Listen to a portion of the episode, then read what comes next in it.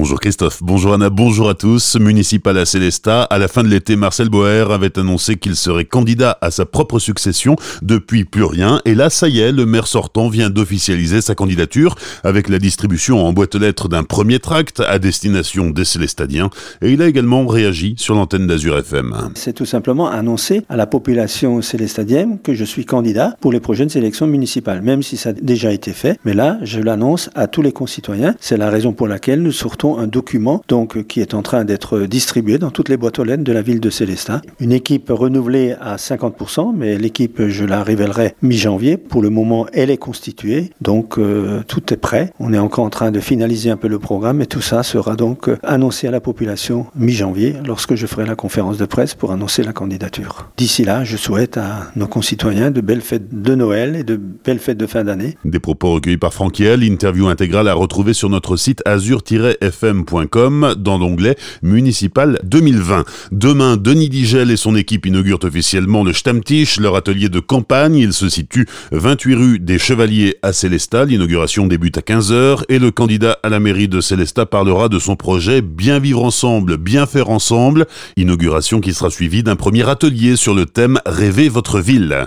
Dans le reste de l'actualité, c'est un peu mieux, mais encore très compliqué d'emprunter le train aujourd'hui en Alsace. La SNCF prévoit 17 allers-retours entre Strasbourg et Bâle, 22 entre Colmar et Mulhouse, 24 entre Célestat et Strasbourg. Il y aura 9 allers-retours entre Strasbourg et Célestat et 5 allers-retours Colmar-Metzeral. Pour pallier aux trains supprimés, 32 autocars supplémentaires sont mis en circulation aujourd'hui. Sur les grandes lignes, comptez 5 allers-retours en TGV et 2 en Ouigo entre Strasbourg et Paris, 4 sur l'Aléo Stuttgart-Paris et 2 entre Francfort et Paris, un aller-retour Strasbourg-Bordeaux, un Strasbourg-Nantes, 3 Strasbourg-Marseille, un Strasbourg-Montpellier et un Strasbourg-Lille.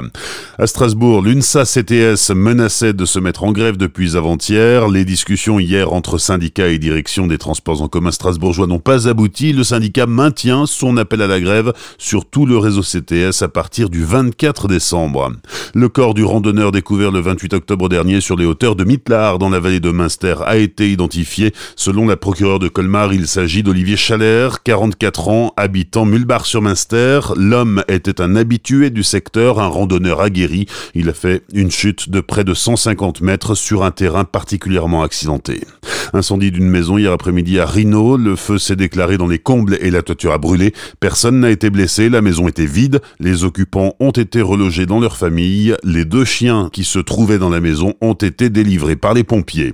Plusieurs braquages à main armée ces dernières semaines en Alsace. Samedi, peu avant 20h, un homme armé a réussi à s'enfuir avec le contenu du coffre du magasin Carrefour Contact de Molsheim.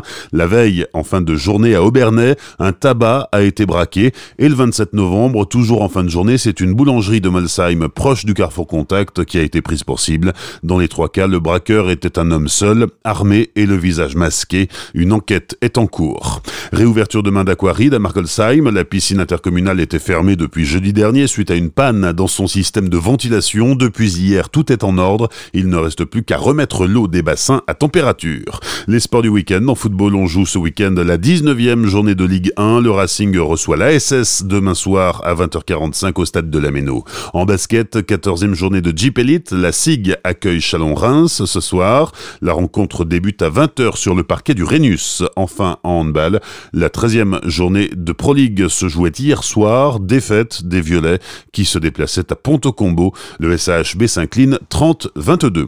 Bonne matinée et belle journée sur Azure FM, voici la météo.